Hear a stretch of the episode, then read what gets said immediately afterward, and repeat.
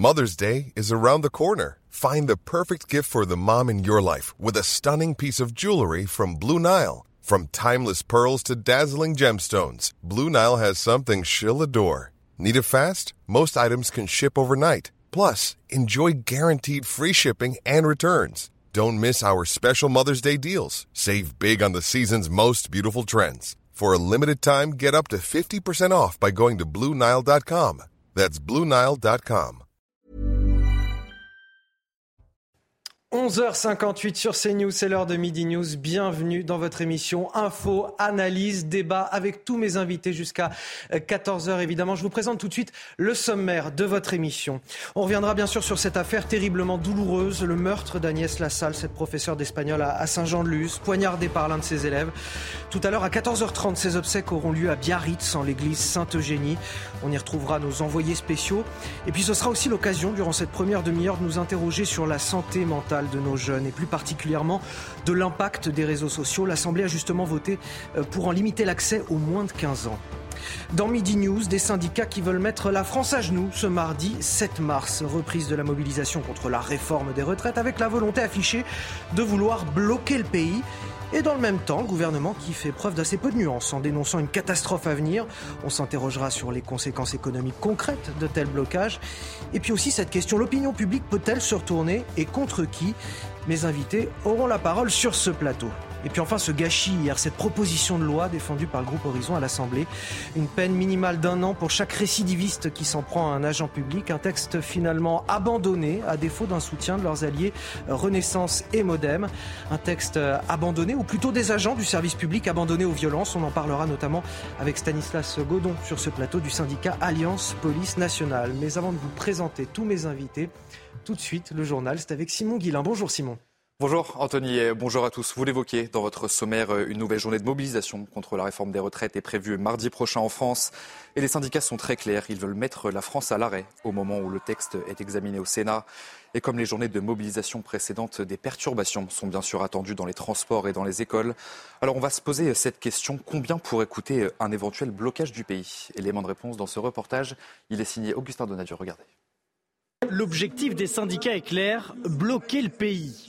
Mardi prochain, les secteurs des transports, de l'énergie, de l'éducation devraient être à l'arrêt, avec un impact très important sur le quotidien des Français, mais aussi sur l'économie. C'est des conséquences euh, sur la croissance économique française hein, qui sont estimées euh, à peu près 2 milliards par jour de grève, donc ça risque d'être une perte de 2 milliards. C'est à peu près 0,08% euh, de croissance en moins. Du côté des syndicats, on espère que la grève de mardi s'installera dans la lignée des mobilisations de ces 30 dernières années, qu'importent les pertes économiques engendrées? Effectivement, la grève est l'outil des travailleuses et des travailleurs pour créer un rapport de force et gagner des conquêtes sociales. Donc la grève, elle est là effectivement pour perturber l'économie et pour créer un rapport de force, pour tordre le bras euh, effectivement à ceux qui euh, euh, ne veulent rien d'autre que la régression sociale. En 1995, une réforme des retraites portée par Alain Juppé provoque des grèves qui coûteront 0,2 points de PIB à la France. Même chose en 2010 avec la réforme d'Éric Woerth, entre 0,1 et 0,2 points d'activité en moins. Mais les économistes s'accordent à dire que l'impact de ces grèves n'est que limité sur la croissance économique, car l'activité perdue est rapidement rattrapée les mois qui suivent les mobilisations. Et comme euh, tous les jours depuis une semaine maintenant, on va aller faire un tour euh, du côté du Salon de l'Agriculture. Alors la semaine dernière, on vous avait présenté Oscar, ce taureau d'une tonne 5 qui a participé au concours général agricole. Et hier, les résultats sont tombés. Alors Oscar euh, a-t-il remporté ce concours tant convoité? Élément de réponse dans ce reportage. Il est signé Thibaut Marcheteau. Avant même d'entrer dans le ring du concours, Oscar et son allure impressionnante suscitent la curiosité des visiteurs. Ah, c'est une belle bête hein, quand même. Hein. Ils sont tout petits à côté là. Quelques minutes avant d'être présenté au jury, Paul Blondel bichonne son taureau de 4 ans et demi. Ça c'est du cosmétique, c'est comme de la cire un peu pour les cheveux, pour faire tenir le poil et puis on le brosse euh, à rebrousse-poil et puis on essaye de faire le maximum pour lui donner du volume. Arrive enfin l'instant tant attendu, le défilé devant un jury exigeant qui scrute les moindres détails, l'allure, la démarche et l'humeur du taureau sont évalués. Et soudain, le verdict tombe. Premier, c'est le, c'est le 42 qui appartient Oscar termine sixième du concours. S'il espérait mieux, son éleveur reste satisfait de cette première participation. Venir ici, c'est déjà gagné. Pas faire dernier, c'est encore une autre victoire. Maintenant, on verra l'année prochaine si on peut être là et pourquoi pas faire mieux, on verra.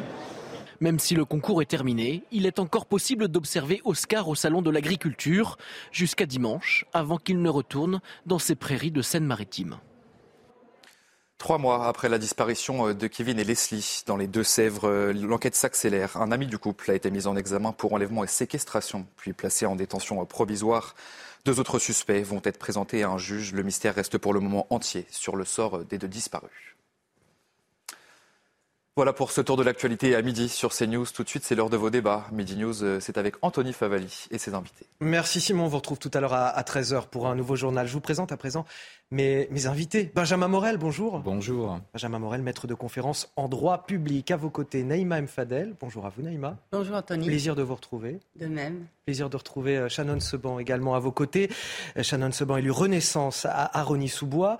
Euh, Stanislas Godon est également avec nous, délégué général Alliance. Je vous ai annoncé tout à l'heure, il y a plein de sujets avec vous qu'on va pouvoir aborder aujourd'hui. Et bien sûr, Florian Tardif, journaliste politique CNews. Merci d'être avec nous. On va commencer avec évidemment l'émotion à Biarritz aujourd'hui, avec les obsèques d'Agnès Lassalle, cette professeure mortellement poignardée par l'un de ses élèves il y a maintenant une dizaine de jours à Saint-Jean-de-Luz. La cérémonie se tiendra tout à l'heure en l'église Sainte-Eugénie. Ce sera à 14h30. On va retrouver sur place nos envoyés spéciaux, Jérôme Rampenou et Jeanne Cancard. Bonjour Jeanne. Évidemment, aujourd'hui, euh, la famille pourra compter sur euh, la présence de, de nombreux élèves et anciens élèves d'Agnès Lassalle qui sont là aujourd'hui. Oui, évidemment, Anthony, une cérémonie qui va se dérouler dans un premier temps dans l'intimité. Dans l'église Sainte-Eugénie, il y aura seulement la famille, les amis et puis le compagnon d'Agnès Lassalle avec qui elle était depuis 14 ans. La foule, elle, pourra venir ici, sur cette place Sainte-Eugénie. La circulation a déjà été fermée. Puis, vous le voyez, plusieurs enceintes ont été installées pour une retransmission sonore. Et puis, on le voit depuis tout à l'heure, depuis la fin de la matinée, plusieurs personnes viennent ici pour signer les registres qui ont été déposés à l'entrée de l'église. Vous voyez sur ces registres aussi cette affiche, cette photo, Agnès Lassalle avec une photo d'une femme qui danse le flamenco parce qu'il faut savoir qu'Agnès Lassalle, elle était aussi passionnée de danse. C'est comme ça qu'elle avait rencontré son compagnon il y a 14 ans, Agnès Lassalle, qui enseignait dans le lycée Saint-Thomas d'Aquin à Saint-Jean-de-Luz depuis 25 ans. Aujourd'hui, le lycée est fermé. Ses élèves sont évidemment invités ici à venir se recueillir sur cette place Sainte-Eugénie à Biarritz, dans cette ville où elle vivait. Puis évidemment, beaucoup de monde est attendu ici pour venir rendre hommage à cette enseignante de 53 ans qui était un symbole ici à Biarritz et à Saint-Jean-de-Luz dans ce lycée. Et on lui rend hommage, bien évidemment, également sur, euh, sur CNews aujourd'hui. Merci à vous, Jeanne Cancard. Merci également à, Jérôme Rampenou qui est derrière la, la caméra. Naïma Mfadel, quelle affaire terriblement douloureuse. Oui, c'est un drame euh, absolu. C'est extrêmement euh, poignant. Je dis franchement que ça vient aussi bousculer toutes nos grilles de, de, lecture, d'analyse, hein, euh, parce que c'est une ville tranquille, c'est un collège, enfin un établissement privé, réputé. Euh, c'est un jeune homme dans une famille euh, aisée. On va se dire les choses parce que souvent les grilles de lecture, elles sont aussi par rapport à aussi euh, des contextes, etc. Et puis on se dit aussi au moment où on vient de rejeter notamment les peines planchées que voilà, nous avons des personnes qui, qui, sont là, qui ont des missions régaliennes, des missions extrêmement importantes pour la République, pour l'État, pour la société, et qui peuvent, dans le cadre de ces missions, eh bien, euh, être assassiné. Et on verra euh, dans quelques minutes qu'on est effectivement à la croisée de, de, de plein de sujets. Shannon Seban, euh, comment on peut imaginer qu'une prof puisse se lever le matin et ne, ne pas rentrer chez elle le soir? C'est affreux parce qu'encore une fois, on se rend compte derrière tout cela et derrière ce drame. Et encore une fois, ce matin, j'ai une pensée effectivement très forte pour la famille, pour les élèves de ce collège et pour le corps éducatif français parce que c'est un symbole qui est attaqué. C'est effectivement la professeure Agnès Lassalle, ce nom qui résonnera dans nos esprits, tout comme le nom de Samuel Paty a résonné dans nos esprits et dans notre mémoire collective jusqu'à aujourd'hui, mais c'est aussi un symbole. C'est celui de l'éducation, c'est celui de la transmission du savoir. Et, on le voit, effectivement, le profil de ce jeune homme, rien ne laissait penser, rien ne laissait présager qu'il puisse commettre un acte si barbare je j'ose même pas, si vous voulez, me mettre à la place des élèves qui étaient euh, des camarades de cet élève qui était dans la salle de classe au moment où le drame a pu se produire. Est-ce que vous vous imaginez de la violence et de la brutalité? Et encore une fois, on, on, on voit effectivement qu'aujourd'hui, c'est on, Agnès Lassalle est enterrée aujourd'hui, mais il faut aussi penser à ceux qui restent, au traumatisme des professeurs de ce collège, au, au traumatisme des familles, au traumatisme des élèves. Et c'est ce qui est le plus difficile. Donc encore une fois, euh, toutes mes pensées, bien évidemment, vont au corps éducatif et, aux professeurs ainsi qu'à sa famille. Je voudrais rappeler ces, mots que j'ai pu lire dans la presse euh, aujourd'hui, qui sont ceux de, son compagnon, Agnès Lassalle. on a pu lire voilà, qui était cette prof d'espagnol pour ses élèves, une prof consciencieuse, bienveillante, impliquée aimer des élèves. Elle a accompli euh, sa mission jusqu'au bout, euh, dit-il. Ça nous rappelle qu'être prof, c'est une mission de service public. Ce mot mission, très important. Oui, c'est une mission de service public et c'est même, je dirais, une vocation, surtout au vu de la situation actuelle dans l'éducation nationale. Eh ben, on a quand même aujourd'hui des profs qui euh, eh ben, font un travail qui est un travail gigantesque hein, et que souvent on néglige parce qu'évidemment on voit qu'il y a des difficultés, mais je crois qu'on ne les évalue pas. Alors ensuite, est-ce que c'est, comme tout à l'heure le, le bandeau, votre bandeau le titrait, est-ce que c'est un problème de service public? Là, en l'occurrence, en tout cas, peut-être pas de service public de l'éducation. On a affaire à une école privée. Alors, on a certes une enseignante qui, en tant que telle, en tant qu'enseignante, est fonctionnaire, mais le sujet n'est pas directement là. Le sujet, il est beaucoup plus celui de la psychiatrie et du mmh. suivi psychiatrique des enfants, même si là, comme ça a bien été dit, on a une famille aisée, etc., et que le gamin était déjà suivi, on a quand même un sujet plus général de la psychiatrie en France. C'est pas directement le sujet éducation, c'est pas non plus directement le sujet de la violence à l'école. Vous savez, dans un drame, et là, il s'agit évidemment d'un drame. Il y a des aspects qui sont des aspects structuraux, qui nous renvoient à une réalité sociale, et il y a des aspects qui sont individuels ensuite, parce que, eh bien, parfois, dans un contexte très particulier, un individu très particulier commet des choses qu'un autre n'aurait pas commis. Là, il y a beaucoup d'individuels, il y a un peu de structurel, il y a un peu de social, et je pense que c'est vraiment l'aspect psychiatrique qu'on doit retenir. Justement, Stanislas Godon, euh, on a effectivement, là c'est dans le cadre d'une école privée, mais on a quand même voilà, des enseignants qui réalisent une mission de service public, enfin, si on peut élargir un petit peu. En tant que tel. Voilà. Et, ce mot de mission m'intéresse, puisque c'est ce que vous avez de commun forcément avec euh, les enseignants, puisque vous êtes euh, vous-même policier. Quand, quand, on réalise une mission de service public, on s'expose nécessairement à des violences. Alors chez les policiers, c'est évidemment plus fréquent que chez les profs, quoique. quoique. Quoique, et puis, en fait, j'ai une double casquette puisque je suis également vice-président de la Fédération des services publics au titre de la CFE-CGC. Voilà. Donc, nous avons des remontées de terrain, effectivement, de tous les services publics qui sont en première ligne. Alors, vous avez raison d'isoler euh, l'élément individuel, psychiatrique de la personnalité. Mais euh, on peut parler des 18 policiers blessés par jour, on peut parler des 24 000 agressions dans le monde hospitalier, par exemple. On peut parler des enseignants qui sont en première ligne, confrontés à une jeunesse qui est de plus en plus violente. Et même nous, en tant que policiers sur le terrain, ça commence à être sacrément compliqué. On a parfois des gamins de 14 ans qui sont capables de vous tendre des guet-apens au, cocktail Molotov, par exemple. Donc on est dans des, dans des échelles de désinhibition de la violence euh, qui sont maintenant pratiquement sans limite.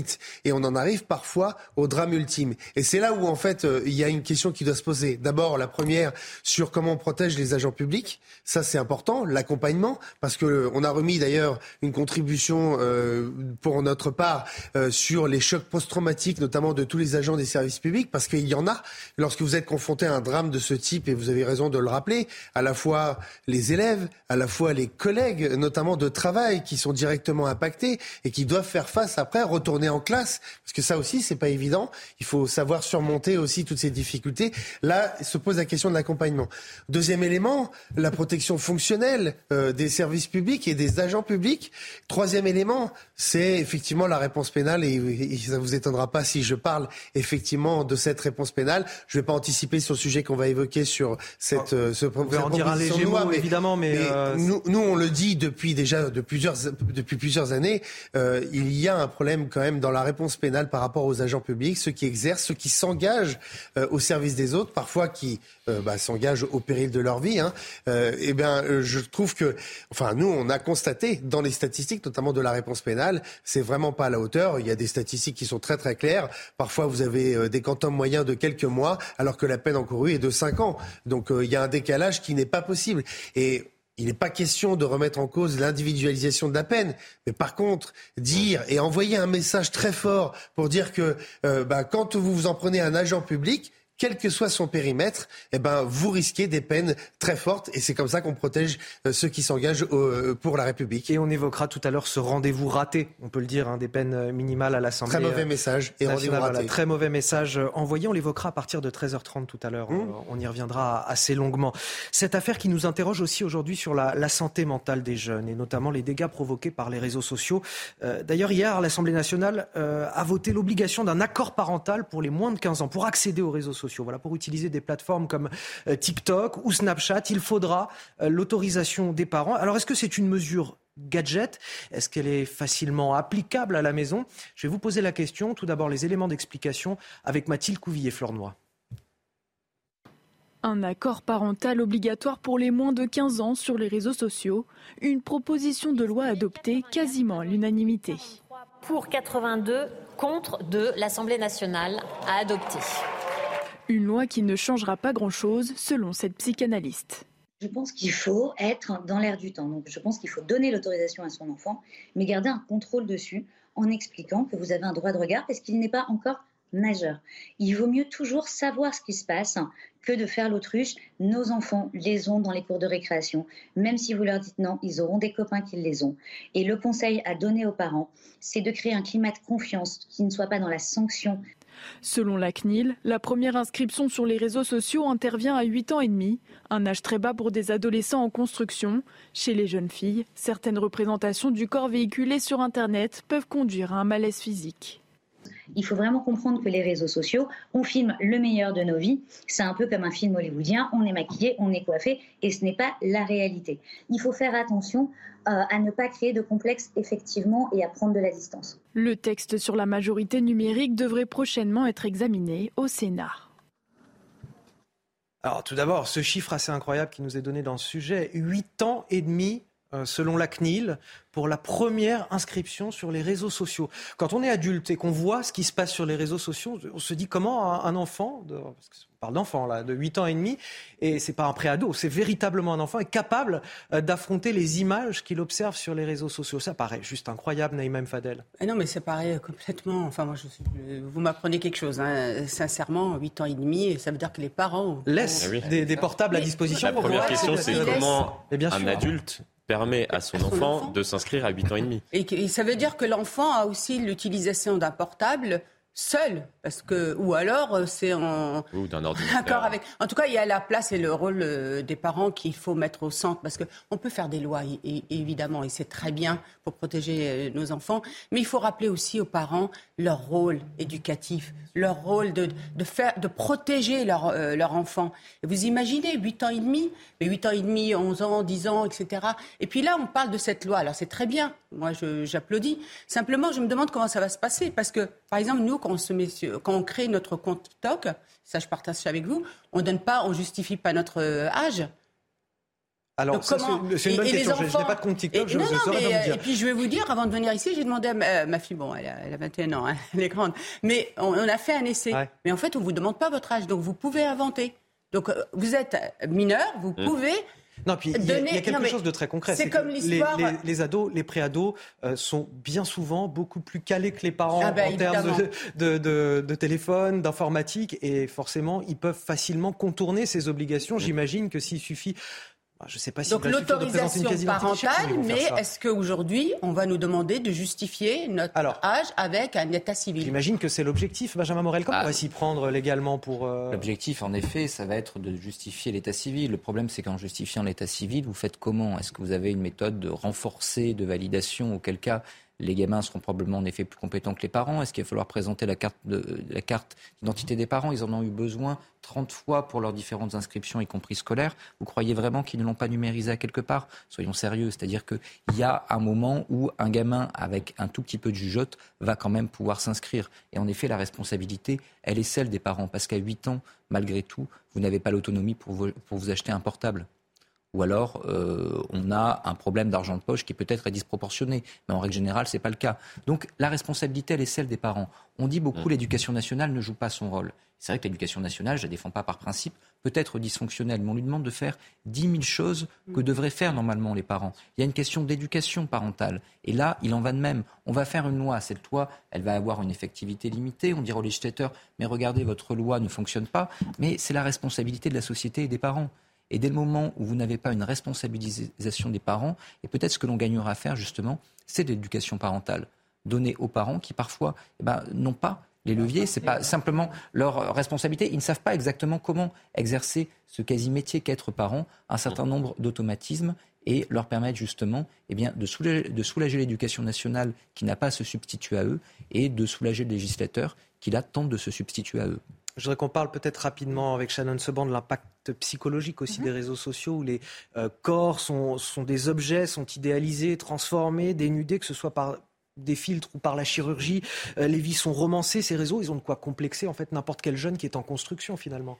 Bien évidemment. Et, derrière tout cela, je, crois qu'il ne faut pas faire ici une généralisation et, mettre tout dans le même panier. Les réseaux sociaux, dans leur globalité, il y a des choses qui sont très bonnes. Je veux dire, moi, à titre personnel, j'utilise les réseaux sociaux pour m'informer en m'abonnant à certains comptes. Donc, je crois qu'il ne faut pas diaboliser les réseaux sociaux dans leur globalité, mais il y a une question de modération des contenus qui doit être faite et ça c'est une évidence. Et malheureusement aujourd'hui on se rend compte que quand vous vous abonnez euh, à une, quand vous, vous, euh, quand vous décidez de créer un compte sur un réseau social sans même qu'il y ait derrière de modération, c'est la problématique. Se pose effectivement la question de la responsabilisation des parents. Ça, je rejoins tout à fait ici mes collègues sur le plateau. Mais ça veut dire que cette mesure, elle est gadget finalement. Cette mesure, elle n'est pas gadget, elle aura un effet dissuasif comme on l'a rappelé, comment se fera la question du filtrage? Des inscriptions, puisqu'il faudra à la fois avoir effectivement justifié de l'état civil et du fait que l'enfant, en l'occurrence, ait plus de 15 ans, mais que les parents donnent également leur accord derrière tout cela. Et je suis très curieuse de voir comment tout cela va être mis en place. Donc j'ai bon espoir effectivement qu'il y ait un effet dissuasif au niveau des inscriptions. On pourra le suivre, euh, je l'imagine, euh, à travers des chiffres. Et pour revenir à votre question, euh, effectivement, aujourd'hui, vous avez un impact très concret, et ça a été prouvé par des études, sur la santé psychologique de nos jeunes. Et il y a un sentiment de mal-être qui est créé pour nos jeunes. Vous avez systématiquement une volonté de se comparer à l'autre ah bah regarde la vie de celui-ci, regarde la vie de celle-là. Et forcément, il y a un sentiment de mal-être avec un impact psychologique majeur qui est créé chez nos jeunes. Et je crois que cette, cette, cette nouvelle loi aura un impact effectivement Je juste préciser ça parce que aujourd'hui, euh, quand on veut aller sur un réseau social, s'inscrire, on ne nous demande pas de justifier notre état civil. Absolument pas, ni sur Facebook, ni sur Twitter. On, vous demande votre âge. On vous juste... demande votre âge. Oui, mais votre âge, c'est comme voilà, C'est du déclaratif, on peut dire voilà, c'est déclaration sur l'honneur. Donc, pour le coup, ça va poser un problème. Parce que l'idée, elle est bonne. Cette loi, elle est très, très bien. Sauf que comment on va faire? On va pas tout à coup rentrer le, la justification de l'état civil. Sinon, euh, voilà, le rapport euh, aux réseaux sociaux ne sera pas absolument pas le, même. Non, mais, euh, non, mais il y a un exemple qui est édifiant. Par exemple, sur l'un des réseaux sociaux les plus utilisés sur la planète, Facebook. Facebook demande à tout enfant qui s'inscrit s'il a plus ou moins de 13 ans. On a eu le chiffre qui a été donné tout à l'heure. L'âge d'inscription moyen d'un enfant à un réseau social, c'est 8 ans, 8 ans et demi. Oui, 8 ans et demi. C'est absolument pas respecté. oui. Ce n'est pas respecté. Ce n'est pas respecté pour 13 ans. Je ne vois pas pourquoi ça serait respecté pour 15 ans. Malheureusement, là, malheureusement. La différence, en tout cas, sur la loi pour TikTok, en l'occurrence, et Snapchat, c'est qu'il devrait y avoir un accord des parents derrière tout cela. Mais il y a un accord des parents lorsque un enfant euh, de 8 ans, de 9 ans s'inscrit sur un réseau social. Bien évidemment que les parents sont dans le périmètre. On n'imagine pas un, bien évidemment. un enfant de 8 ans euh, aller de lui-même vers un ordinateur s'inscrire. Enfin... Mais dans la loi qui est mentionnée ici, je crois qu'il y aura un accord plus tacite et plus explicite de la part des parents qui devrait être donné. Si l'enfant donc qu'il a plus, euh, Madame Seban, qu'est-ce qu'on fait? Parce que c'est ça, c'est déclaratif. Bien moi, je vais dans votre sens, hein, ce que je vous dis. C'est juste qu'on essaie d'améliorer. d'identité. Mais peut-être que ça sera les parents qui devront donner eh la ben, pièce eh d'identité de l'enfant. je suis d'accord avec vous. Non, mais, je, ne suis pas dans les équipes euh, de TikTok, donc nous verrons effectivement comment est-ce qu'ils décident de déployer tout cela. Alors, j'ai envie de vous donner la parole, Stanislas Godon, mais comme il nous reste quelques secondes, on va marquer une pause et on va revenir pour pouvoir en parler plus longuement. Pourquoi? Parce que euh, là, on parlait de, l'aspect psychologique des réseaux sociaux, c'est-à-dire le, euh, la comparaison des vies des uns et des autres, ces corps qui sont transformés euh, à volonté à travers des filtres, à travers la chirurgie. Il y a aussi la violence que l'on retrouve sur les réseaux sociaux, les agressions qui sont filmées, présentées comme des trophées, les méfaits. je pense que quand on est policier, justement, on a affaire à, cette, à ces réseaux sociaux. Il y a aussi le harcèlement qui se poursuit nuit et jour, largement en dehors des, des murs de l'école. Et je voudrais qu'on en parle justement avec vous de cet aspect-là. Ce sera juste après la pause, dans quelques instants. De retour dans Midi News, on est toujours ensemble jusqu'à 14h avec Naïma Mfadel, Benjamin Morel, Stanislas Godon, Florian Tardif et Shannon Seban. Avant de poursuivre nos débats justement sur euh, la limitation de l'accès aux réseaux sociaux pour les jeunes de moins de 15 ans avec un accord parental, c'est ce qui a été voté hier par l'Assemblée. Tout de suite le rappel de l'actualité et c'est avec vous Audrey Berthaud. Bonjour. Bonjour Anthony, bonjour à tous. On débute avec euh, cette information. Euh, le joueur du Paris Saint-Germain, Ashraf Hakimi, a été euh, mis en examen pour viol. Le joueur du PSG, 24 ans, a été entendu par les enquêteurs de la Sûreté territoriale des Hauts-de-Seine hier. Il a ensuite donc été mis en examen par un juge d'instruction et placé sous contrôle judiciaire. Une femme, également âgée de 24 ans, l'accuse de l'avoir violé samedi dernier chez lui à Boulogne-Billancourt, près de Paris. Lundi et mardi se tiendra à la fête juive de Pourim. Gérald Darmanin a demandé au préfet de renforcer la sécurité autour des synagogues. Le ministre de l'Intérieur demande de, limiter les accès aux lieux de culte. Pourim est des, l'un des jours les plus importants du calendrier juif. Enfin, la revenante de Daesh, Amandine Lecos, est jugée à Paris. Le procès s'est ouvert hier à la Cour d'assises spéciale de Paris pour cette Française deux fois mariée à des djihadistes en Syrie. Elle était revenue en France en 2019 avec trois autres femmes radicalisées et sept enfants. La décision est attendue aujourd'hui. L'Assemblée nationale a voté euh, l'obligation d'un accord parental pour les moins de 15 ans pour pouvoir accéder aux réseaux sociaux comme Snapchat ou euh, TikTok. Euh, il faudra donc l'autorisation des parents. On va en parler avec vous, Stanislas Godon. Juste avant, on vous a posé la question dans la rue pour savoir ce que vous en pensiez. Regardez vos réponses. Moi, j'ai une petite sœur de 8 ans et quand je vois, elle a TikTok et quand je vois ce qui se passe sur son TikTok, je me dis que c'est pas normal aussi. Donc, moi, je trouve que c'est une bonne chose. Bah, je pense que c'est plutôt une bonne idée puisqu'aujourd'hui, on voit qu'il y a eu pas mal de, comment dire, euh, de dérives, notamment au niveau du harcèlement. Euh, bah, chacun est libre de faire ce qu'il veut. Après, je trouve ça un peu plus logique que ce soit contrôlé. Euh, surtout pour les mineurs.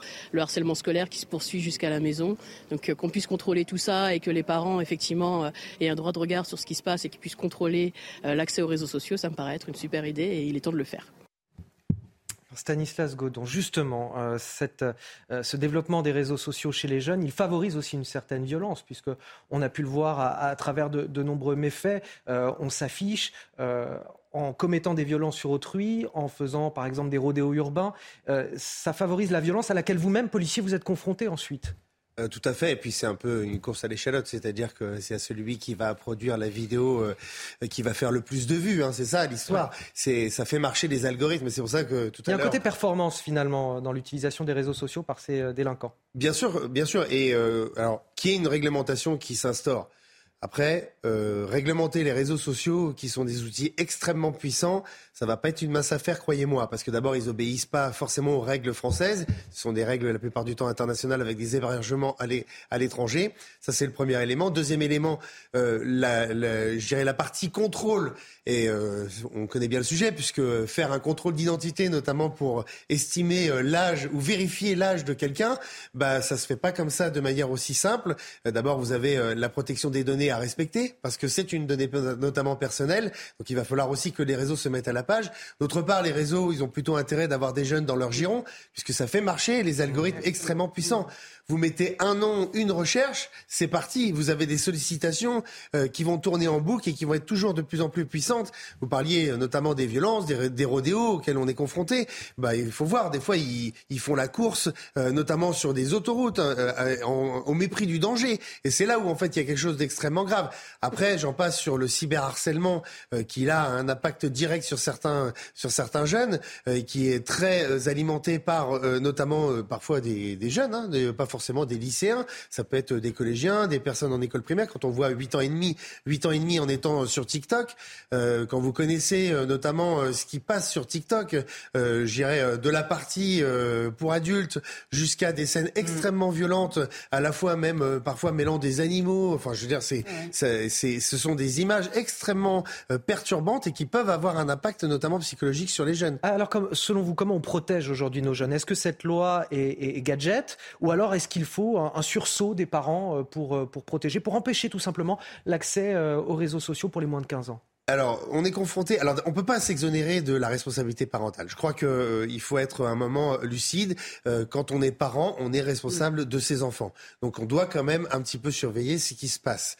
Euh, je dis pas d'être forcément dans un contrôle permanent, quoique le contrôle parental existait, notamment sur Internet. Hein, il y avait des mm. possibilités. Alors, c'est un peu tombé, je dirais, c'est en désuétude, mais ça existait le contrôle parental sur Internet.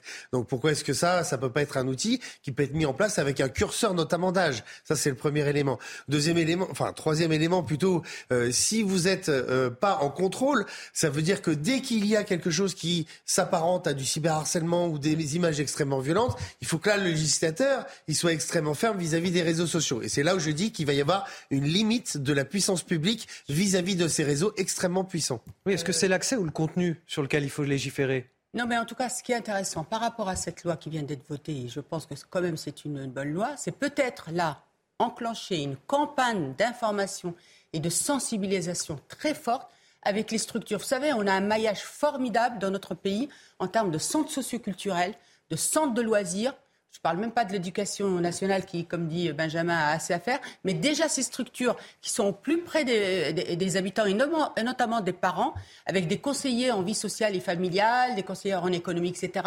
Vous savez, c'est des structures qui sont de l'éducation populaire et qui ont vraiment un maillage de territoire. Peut-être lancer une campagne forte de sensibilisation et d'information. La deuxième chose que j'aimerais dire, je lisais dernièrement que la Chine, elle, elle protège ses enfants.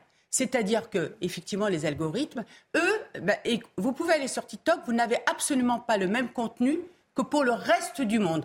Notamment, vous avez du contenu scientifique à reproduire, vous avez euh, des visites de musées, vous avez des chants patriotiques, vous avez des, toutes actions enfin, autour de l'éducation, de l'école, etc.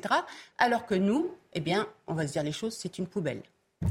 Oui, il ne faut pas légiférer sur les contenus euh, des réseaux sociaux ah, plutôt que sur l'accès et est-ce qu'on peut d'ailleurs légiférer sur les, les deux sont les deux sont évidemment possibles. Alors la Chine est dans un objectif également un peu autoritaire par rapport à ces réseaux, mais je, rejoins quand même le, l'exemple que, que, vous preniez, c'est-à-dire que grosso modo qu'a fait la Chine, qu'a fait d'ailleurs également la Turquie? Ils ont dit euh, aux différents euh, fournisseurs d'accès et aux réseaux sociaux, écoutez, c'est simple, soit vous pliez à nos conditions dictatoriales, despotiques, certes, soit on coupe. Et évidemment, les opinions publiques ne seront pas très contentes de ne plus avoir leur euh, réseau social préféré, mais on s'en fiche, on coupe. Et donc, dans ce bras de fer, eh bien, les réseaux sociaux, les euh, diffuseurs, etc., ont fini par dire oui, en réalité, on se plie à vos conditions. Et ça, il faut un courage politique.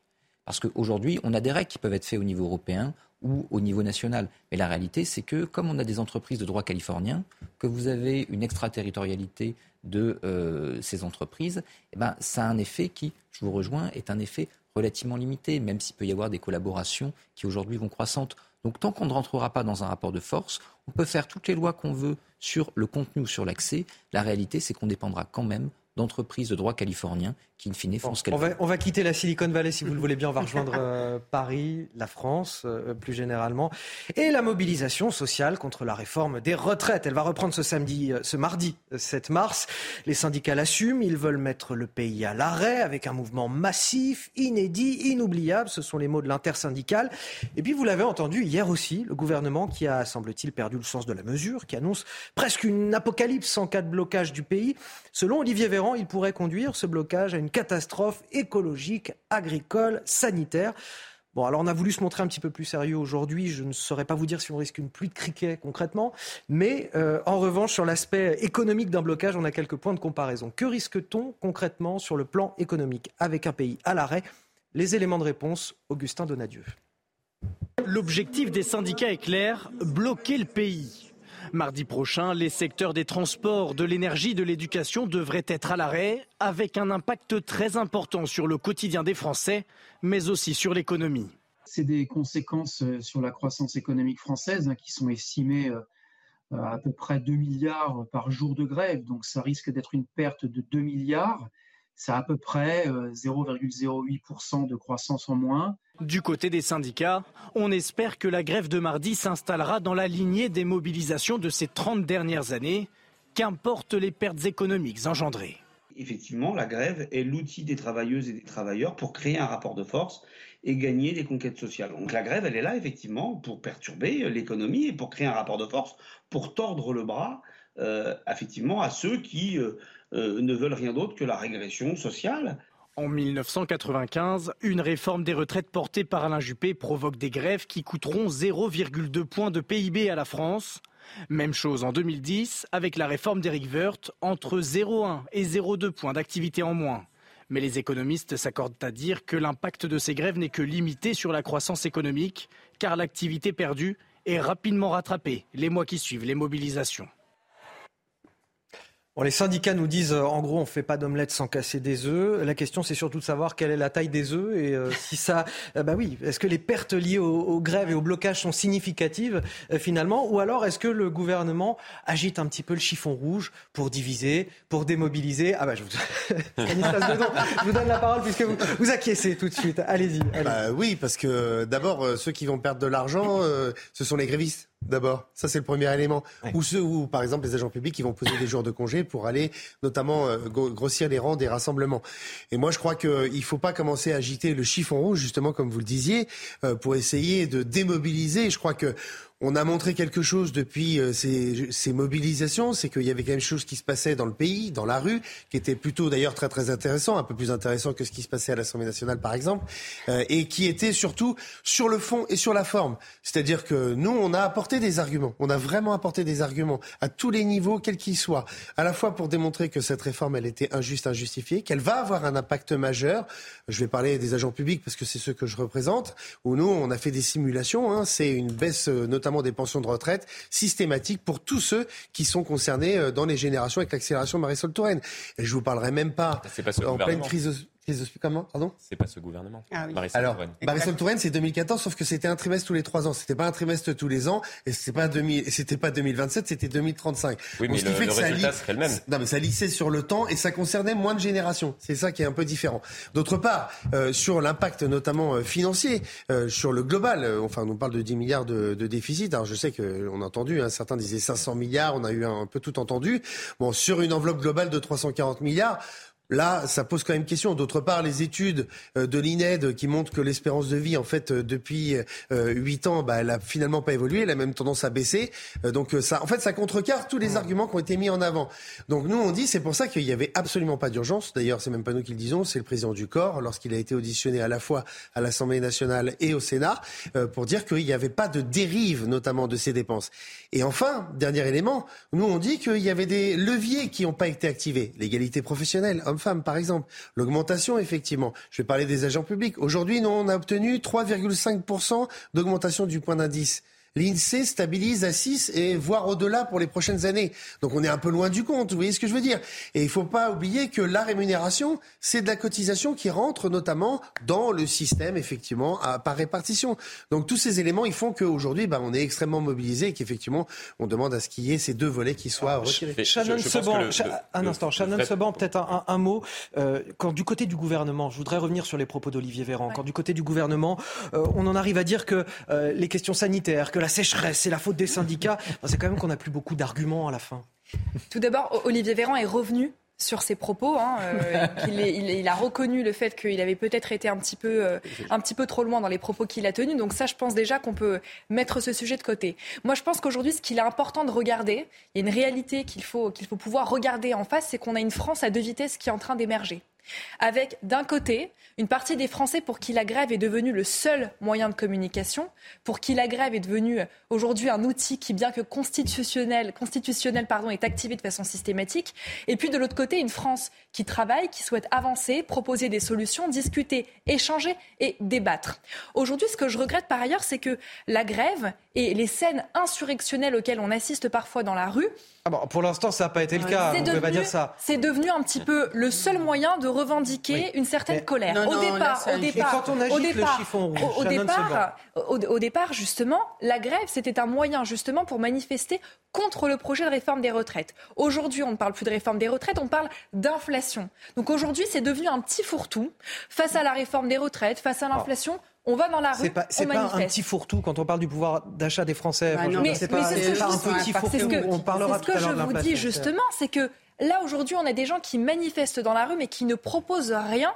Ils font du bruit, ça c'est en fait, la mission est accomplie. Mais derrière tout ça, nous agissons pour le pouvoir d'achat des Français. C'est un peu injuste à l'égard des, manifestants ou des bah, opposants à la réforme des retraites. Il y a une majorité de Français qui s'opposent à cette réforme pouvoir d'achat qui permet d'allouer près de 20 milliards d'euros pour pouvoir justement augmenter les retraites et les pensions, je ne crois pas que ce soit justement être injuste.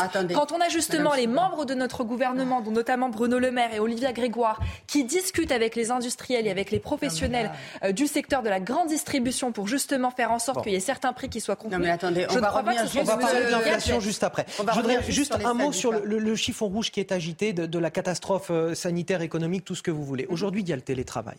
Mhm. Euh, est-ce que ça va, avoir véritablement un impact aussi important que ce qu'on a pu connaître auparavant? On a vu des éléments de comparaison euh, sur les 0,4 points de PIB perdus lors des précédents blocages. Est-ce que ce sera le cas encore aujourd'hui? Le dernier point de comparaison, c'est 2019. Là, beaucoup de choses ont changé dans le cas des entreprises. Vous dites que ça va être une catastrophe euh, écologique, sanitaire, économique. En attendant, l'impact sera peut-être seulement, comme vous le disiez, Stanislas Godon, peut-être seulement pour ceux qui font grève, d'ailleurs. Mais, vous avez raison aussi de rappeler qu'actuellement, on a une inflation qui est contenue à 6% en France avec les différentes mesures que nous avons mises en place. Je pense notamment au chèque carburant, etc. Face à 10% euh, au Royaume-Uni.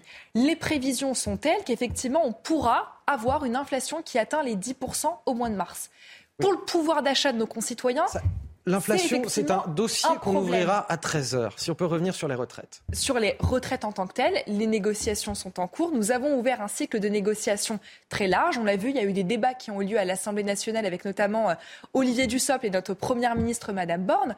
Après, derrière tout ça, moi, je comprends qu'il y ait une opposition. Vous savez, cette réforme des retraites, elle fait plaisir à personne. Mmh. Augmenter euh, l'âge légal de départ à la retraite de 62 à 64 ans, ce n'est pas plaisant mais c'est indispensable. Et le message que nous souhaitons faire passer derrière tout cela, c'est que ce n'est pas une réforme que nous souhaitons faire passer simplement pour des questions d'ego personnel. Derrière tout cela, Emmanuel Macron est notre président de la République. Il n'y a pas une question d'intérêt personnel derrière tout cela, il y a une question de nécessité la, et de responsabilité. le gouvernement l'a répété, euh, cet argument-là.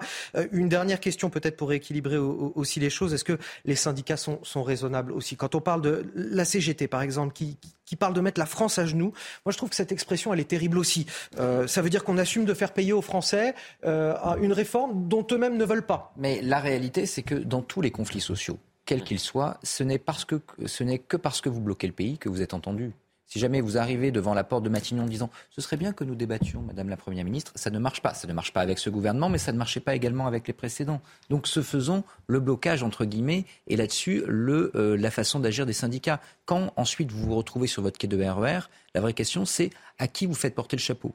Est-ce que c'est les syndicats ou est-ce que c'est le gouvernement? Quand vous croyez les enquêtes aujourd'hui, c'est plutôt le gouvernement qui porte ce chapeau-là. Quand vous regardez les conflits sociaux précédents, ce sont également plutôt les gouvernements qui, en règle générale, payent au moins dans un premier temps les pots cassés du fait que je sois tout seul et scellé sur mon quai de RER. E mmh. Donc, ce faisant, les syndicats ont plutôt intérêt à jouer ce jeu-là. Et ils ont un allié, en l'occurrence, qui va être la droite sénatoriale, parce qu'on aurait pu se dire, bah, les professions les plus bloquantes vont avoir du mal à se mobiliser parce que clause du grand-père, etc. Visiblement, la droite sénatoriale a envie de faire passer un amendement qui remet justement la question des régimes spéciaux sur le devant de la scène, ce qui va faire que les blocages dans les transports, ce qui en règle générale impacte le plus, bah, risque d'être assez massif. Donc là, en effet, ça va bouger. Florian Tardif le gouvernement a précipité euh, la situation dans laquelle nous allons nous retrouver euh, dans les prochains jours. Euh, pourquoi? Parce que en choisissant de débattre dans un calendrier euh, resserré, euh, on ne va pas rentrer euh, dans, les détails, le PLFSS rectificatif qui permet justement de faire passer cette réforme-là et qui limite le temps de débat à l'Assemblée nationale et au Sénat à 50 jours, pousse bien évidemment les syndicats à durcir leur mouvement pour accentuer la pression. Et je peux d'ores et déjà vous dire que cette première journée de mobilisation importante, où on parle d'ores et déjà d'une France à l'arrêt, il y en aura d'autres. Et au fur et à mesure où on va se rapprocher, entre guillemets, de la date limite euh, de débat à l'Assemblée nationale et au Sénat, qui est le 26 mars, le mouvement de contestation dans le pays, et notamment les syndicats, vont appeler à durcir jour après jour le mouvement pour tenter de faire échouer le gouvernement. C'est-à-dire la stratégie assumée de base par l'exécutif de opérer comme cela grâce à un euh, projet de loi de financement rectificatif de la sécurité euh, sociale qui limite le temps de débat pousse bien évidemment à les syndicats à opérer à la même stratégie, c'est-à-dire c'est une stratégie entre guillemets de passage en force, même si euh, ce n'est pas vraiment assumé par, par l'exécutif, mais cela, ça l'est quand même. Et bien évidemment, les, euh, les, syndicats vont faire de même. Un, mot de conclusion, Stanislas Godon, il nous reste 20 secondes. Juste rappeler sur la, la, la méthode de négociation, parce que vous parliez à, juste titre qu'il y a eu des tours de négociation, mais par exemple l'accélération de Marisol Touraine n'a jamais été évoquée dans les tours de négociation. Je l'ai appris, nous l'avons appris lors de la conférence de presse.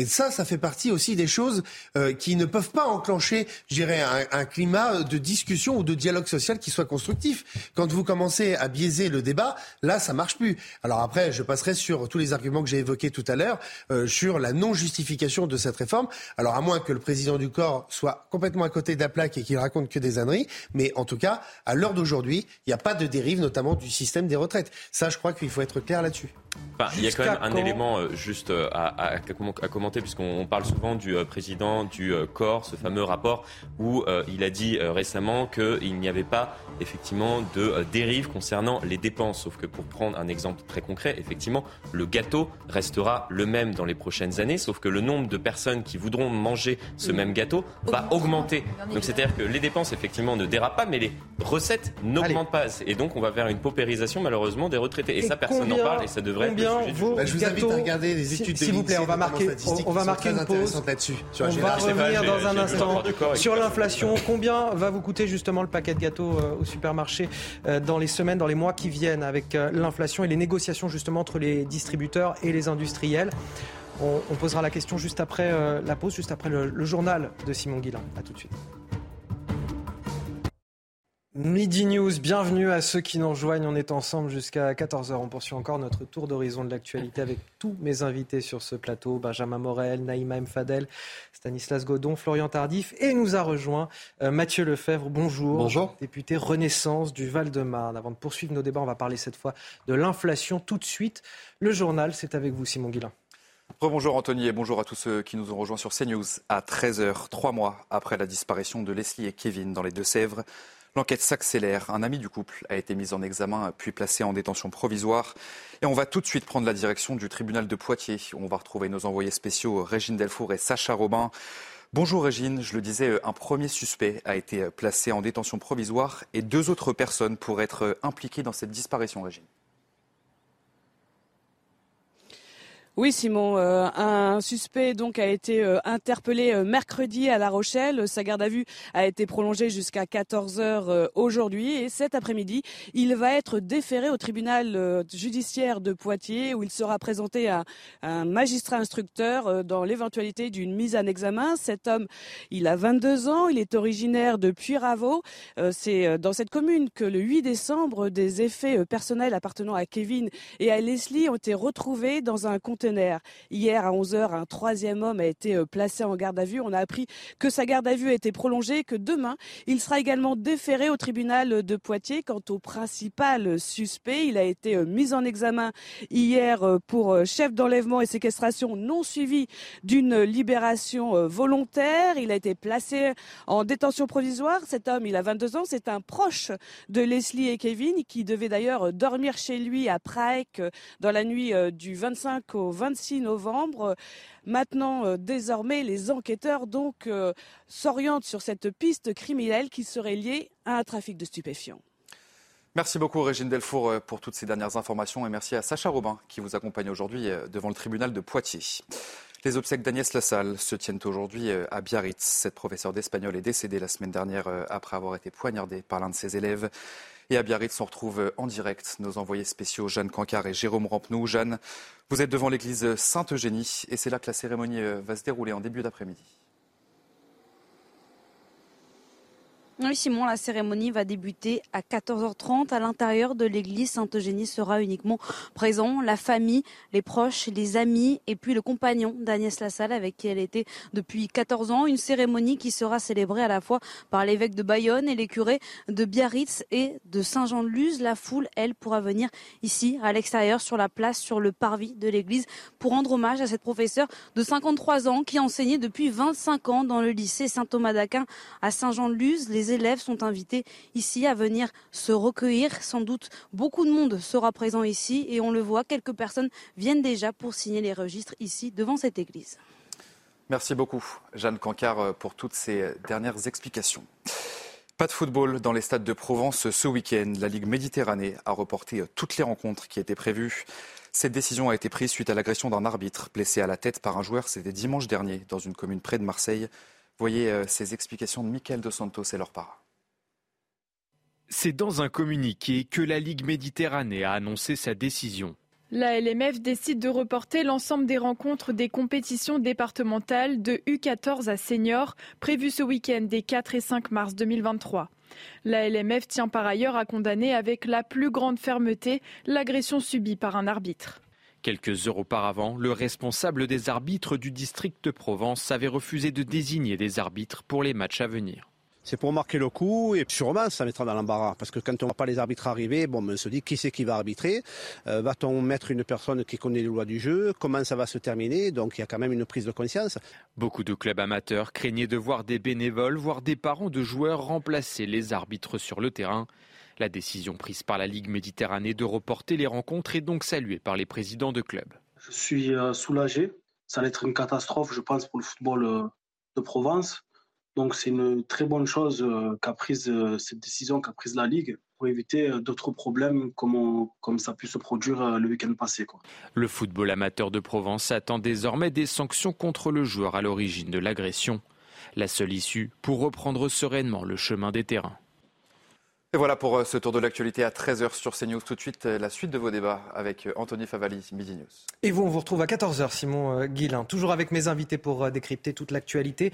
Et cette question, Combien de temps encore les Français vont-ils devoir subir l'inflation des produits alimentaires? Une inflation qui les frappe durement au porte-monnaie. De nouvelles hausses de prix à hauteur de 10% euh, devraient surgir dans les rayons dans les prochaines semaines, en plus des 14% déjà observés, conséquence des négociations, vous le savez, qui viennent de s'achever entre distributeurs et industriels. Face à ces hausses, les Français euh, tentent de trouver des solutions pour euh, contenir l'impact sur leur budget. On sera tout à l'heure avec Anne-Isabelle Tollet sur un, un marché. Antoine Durand.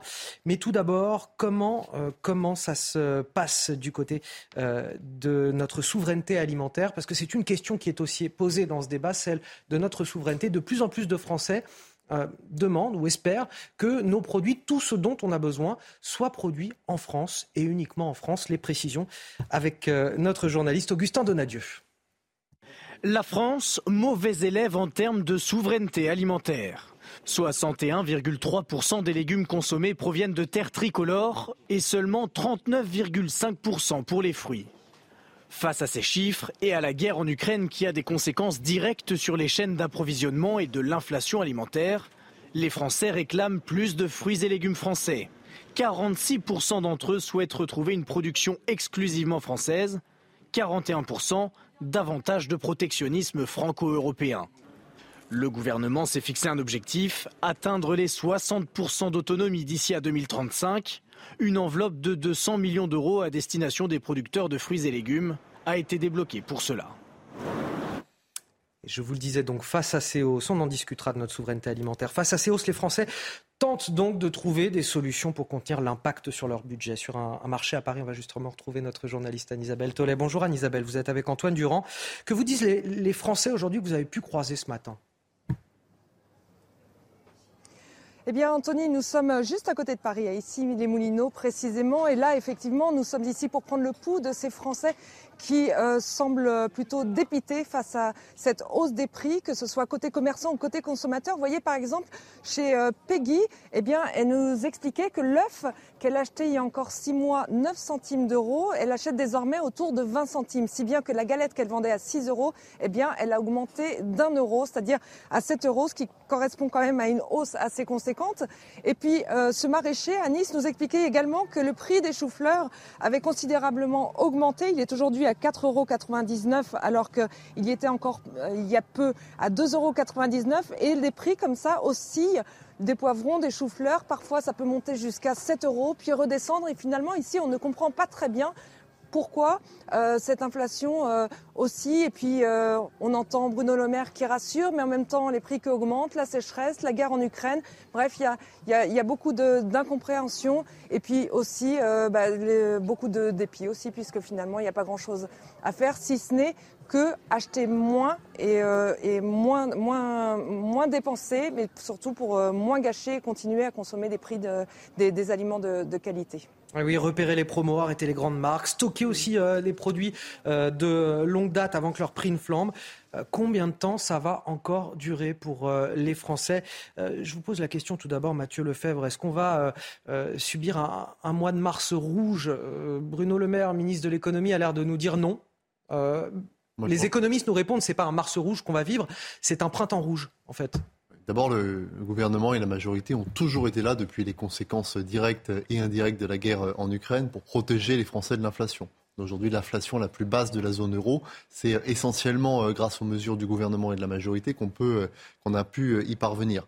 S'agissant de l'inflation, on fait face à une difficulté évidemment qu'il ne faut pas nier, et c'est la raison pour laquelle Bruno Le Maire il travaille sur un panier de produits anti-inflation qui seront à la fois des produits alimentaires et non alimentaires de première nécessité pour les Français, sur la base desquels les prix ne pourront pas et ne devront pas augmenter. Je voudrais rassurer vos auditeurs, le gouvernement et la majorité continueront à être au rendez-vous de l'inflation comme ils l'ont été depuis le début de la guerre en Ukraine. Ah, Maintenant, est-ce que je sais pas, moi je ne crois pas que ce soit abandonné. Je pense en tout cas qu'il faut une sorte de bouclier également alimentaire pour que sur des produits de première nécessité, les Français puissent continuer euh, à s'y retrouver.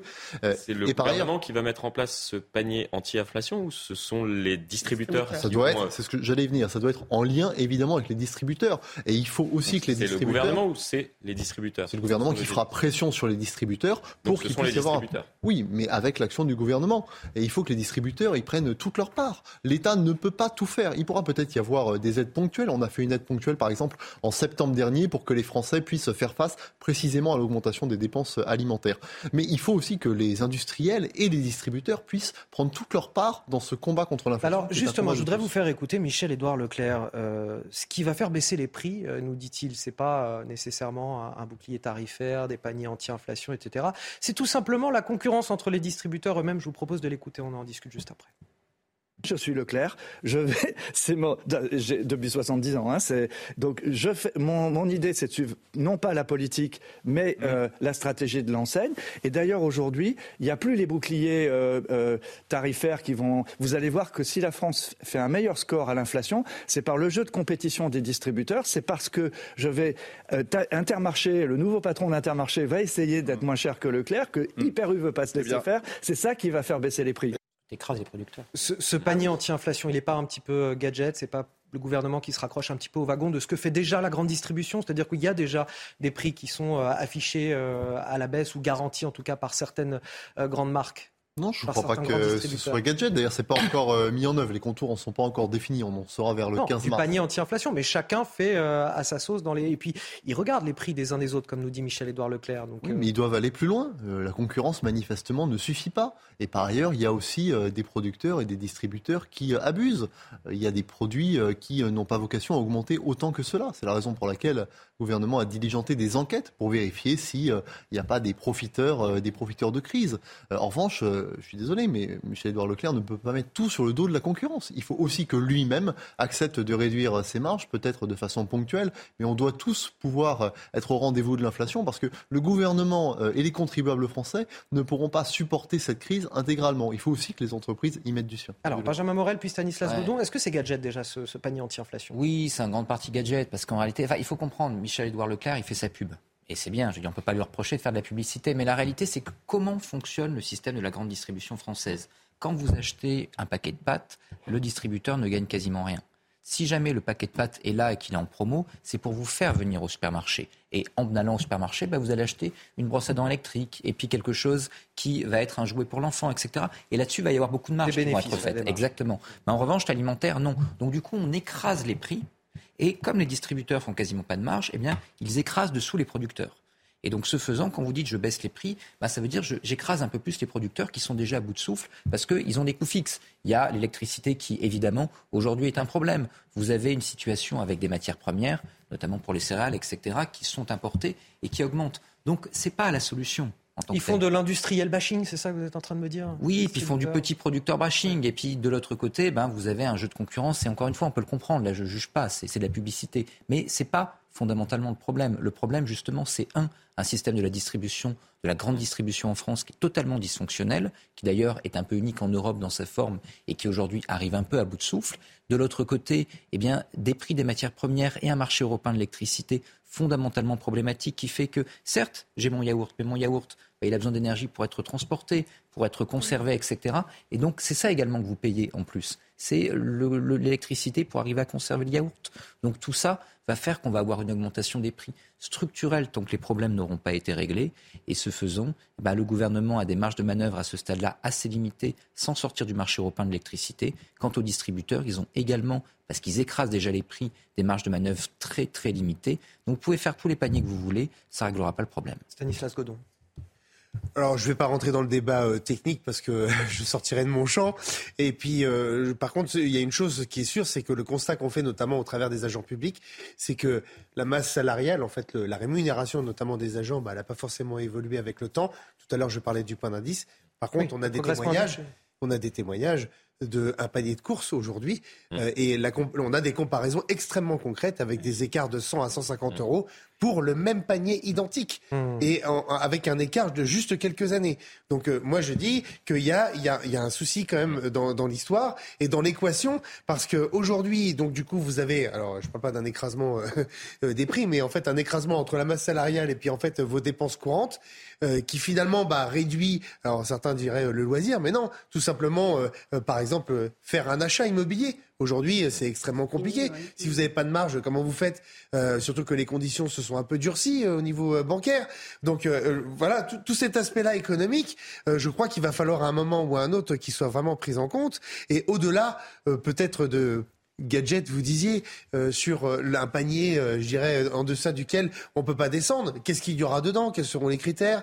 Parce que là aussi, il faut essayer de s'adapter aussi aux besoins, notamment des citoyens, parce que ça aussi, c'est quelque chose qui va. Il faut pas qu'on commence à nous sortir des choses qui seraient, je dirais, des, des sous-marques ou peut-être des, ou qui soient moins bonnes pour la santé. parce qu'il y a aussi, il y a aussi la qualité des produits qu'il va falloir. Alors quand on entend notamment nos agriculteurs qui ont extrêmement euh, enfin qui ont de grandes difficultés euh, pour euh, vendre, notamment à prix raisonnable, par exemple des produits viande et compagnie. Eh ben, est-ce que aujourd'hui on aura toujours la même qualité et on n'aura pas de l'importation? Parce que j'ai entendu aussi certains économistes qui critiquaient le fait qu'on va peut-être ouvrir la porte à ce qu'il y ait des importations, notamment de l'extérieur, au lieu de hein. favoriser le circuit français. Il y en a déjà beaucoup d'importations. Moi, je voudrais juste donner quelques exemples. Aujourd'hui, la viande, c'est plus 28,7%.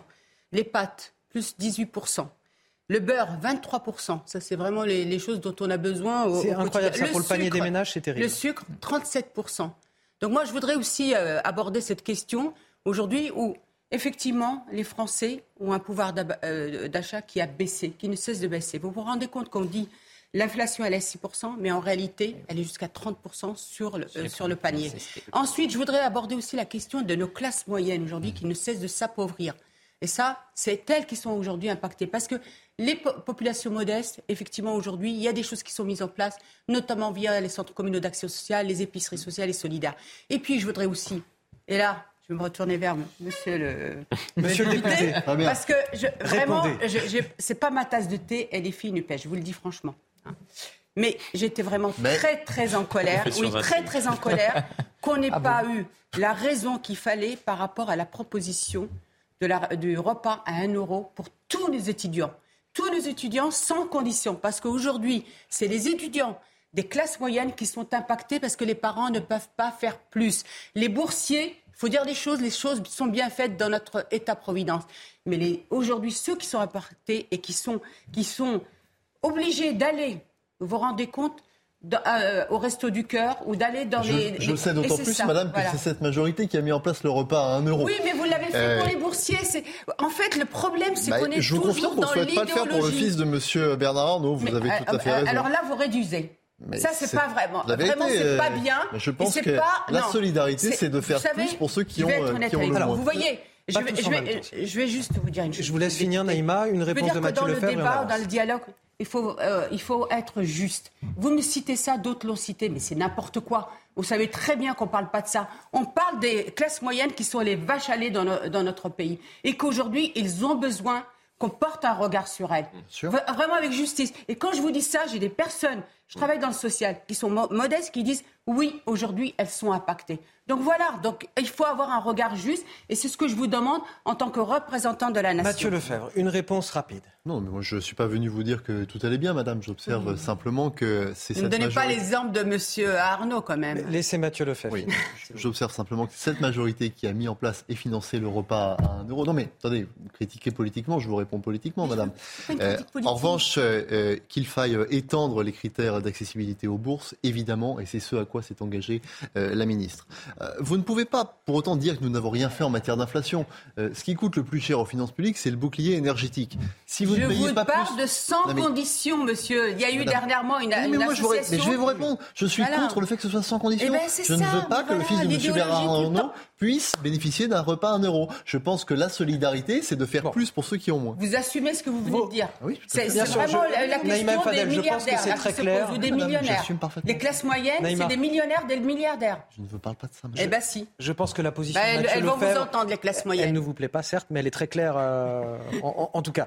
Euh, Benjamin Morel. Un petit euh, point sur euh, ce qui est en train d'être négocié par le gouvernement. Enfin, en tout cas, la tentative de négociation, c'est de mettre en place un panier de produits à prix coûtant. C'est-à-dire qu'il n'y aurait aucune marge réalisée par les distributeurs sur un ensemble de produits qui seraient très certainement des produits des grandes marques elles-mêmes type, on va en citer plusieurs, Carrefour, Leclerc ou Auchan. C'est ça qui est en train d'être négocié. C'est un petit peu ce qui a été fait avec Total qui a décidé de plafonner en quelque sorte le prix du litre de carburant. Donc voilà, ça serait de mettre la pression sur euh, les grandes enseignes pour tenter de mettre en place, entre guillemets, un, panier, même si effectivement il y aura un rattrapage, et cela a été très bien euh, expliqué tout à l'heure par Benjamin Morel, euh, sur certains autres produits pour tenter de compenser justement ce, manque à gagner pour, la, grande distribution? Est-ce que le salut ne viendrait pas aujourd'hui d'une plus grande souveraineté euh, alimentaire? On a près de la moitié des Français qui souhaitent que la France produise tout ce dont elle a besoin sur son territoire. Résultat d'un sondage là pour les échos paru aujourd'hui. Benjamin Morel. Bah, en grande partie, si. Et en matière agricole, c'est important parce qu'en réalité, il y a quelques années, on était exportateur. Et c'était même, je crois, notre troisième poste d'exportation. Aujourd'hui, on est quasiment en déficit commercial. Les Allemands, à qui on vendait beaucoup, aujourd'hui nous vendent en matière agricole. Donc on a aujourd'hui un problème. Ce problème, il est lié à des dysfonctionnements au niveau européen avec la PAC. Il est lié également à des choix politiques qui ont été faits. Et donc aujourd'hui, on paye cette situation. Alors il y a quand même un certain nombre d'éléments qui ont avancé. Hein. Les lois Egalim et Egalim 2 ont notamment été des lois plutôt positives. Et on en revient à la question de la grande distribution. Parce qu'en réalité, c'est bien beau de dire, d'arriver sur le plateau de télévision en disant attention, moi je vais baisser les prix. Mais quand je dis je vais baisser les prix, qu'est-ce que je fais? Ben, en réalité, je ne réduis pas encore beaucoup mes marges parce que, comme, ça, comme on l'évoquait tout à l'heure, ces marges sont déjà très réduites en matière de produits alimentaires. Donc, j'écrase les producteurs. Et si jamais les producteurs ne veulent plus être écrasés, qu'est-ce que je vais faire? Eh ben, Je vais importer de l'étranger. Et donc, ce faisant, ben, l'agriculture française devient pas rentable, fragile, etc. Donc il y a un problème système de la grande distribution. Si on va avoir de la souveraineté alimentaire, il faut à la fois aider les producteurs, mais il faut également revoir notre système de production. Et de l'autre côté, il y a également, euh, je dirais, une responsabilité tout à chacun. Attention, l'inflation sur les produits alimentaires, c'est dramatique. Mais il faut voir que la place des produits alimentaires dans le panier de la ménagère, il a énormément baissé depuis 30 ans. Pourquoi? Bah, Parce qu'en réalité, on a eu d'autres postes qui ont augmenté. On n'a pas de politique du logement dans ce pays depuis des dizaines d'années. Résultat, on a des loyers et un poste-logement qui s'est envolé. On parlait tout à l'heure des réseaux sociaux. Les abonnements aux différentes plateformes, etc., font que aujourd'hui, dans le panier de la ménagère, tout ça prend une place gigantesque. Donc la part de l'alimentation a été réduite. Si vous voulez consommer français, si vous voulez que consommer de qualité et si vous voulez qu'il y ait une capacité demain eh bien d'avoir une agriculture qui soit à la fois souveraine et de qualité, vous avez besoin de consommer, de consommer plus cher pour cette alimentation. Ça implique de baisser, d'autres euh, charges. Ça implique d'avoir une vraie politique du logement, d'avoir une vraie politique énergétique, et ça implique d'avoir une rationalisation des autres dépenses. Ça dépend de l'État, ça dépend des politiques, et ça dépend de tout à chacun. Et ce sera le mot de la fin sur ce sujet. On va marquer une courte pause dans un instant. Je serai toujours avec Benjamin Morel, Florian Tardif, Mathieu Lefebvre, Naïma M. Et Stanislas Godon pour euh, parler justement de ce rendez-vous manqué hier à l'Assemblée nationale.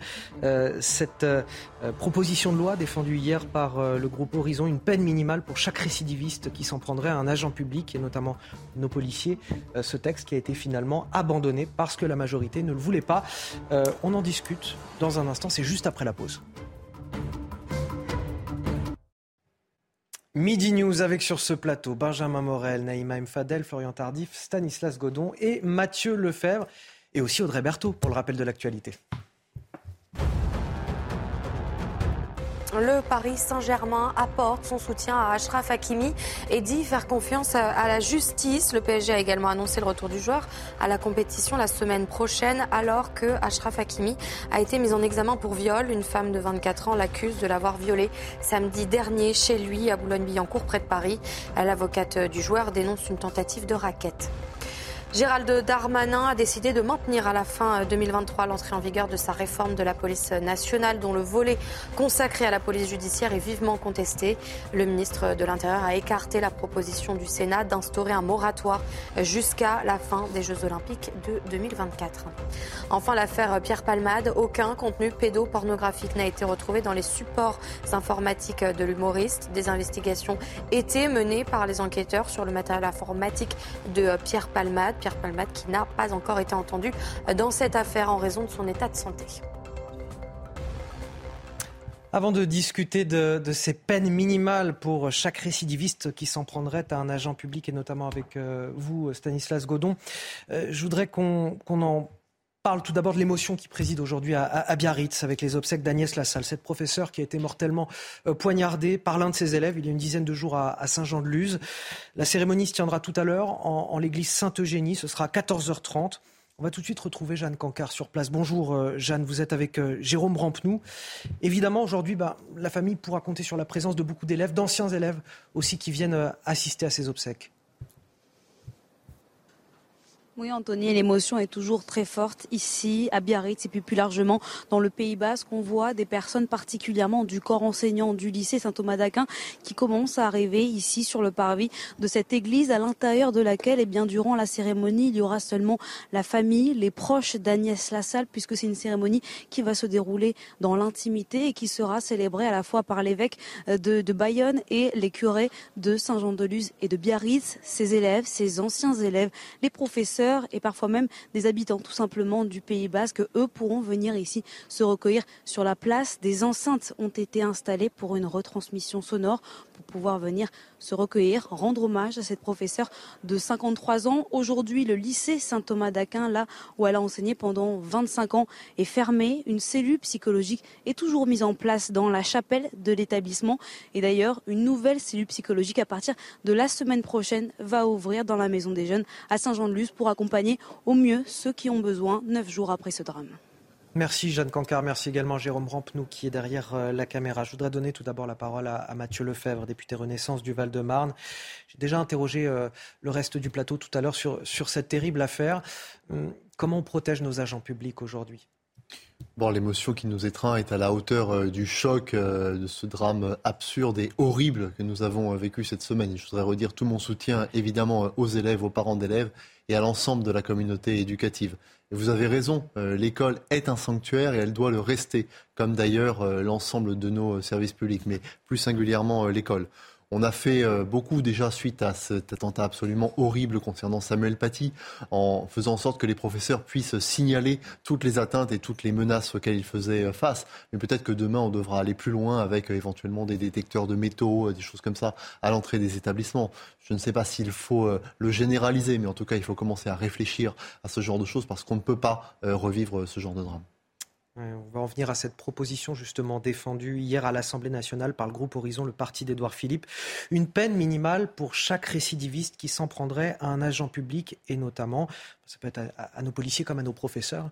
Euh, le texte a finalement été retiré. Pourquoi? Parce que justement, euh, les députés Horizon ont été lâchés par leurs alliés de la majorité, c'est-à-dire ben vous, les députés euh, Renaissance ou les députés Modem pourquoi, avant d'avoir le sujet explicatif de ce qui s'est passé exactement euh, hier à l'Assemblée, pourquoi avoir rejeté ce, texte finalement? On l'a rejeté parce qu'on est pragmatique, euh, non pas parce qu'on souhaite qu'il y ait moins de peines prononcées à l'endroit de ceux qui ignoblement commettent euh, des actes attentatoires à nos forces de l'ordre ou aux agents publics, a fortiori en matière de récidive.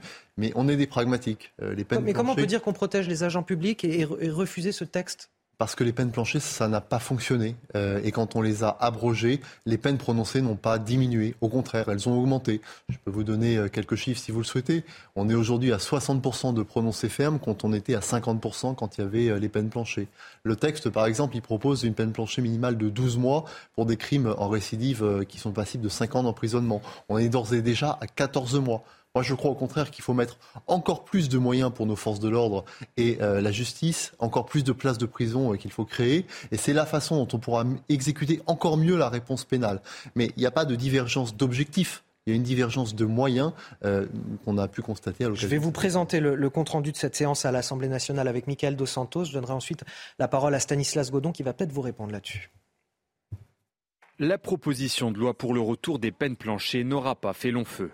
Le groupe Horizon d'Édouard Philippe était favorable au retour de peine minimale contre les récidivistes auteurs de violences contre les agents publics.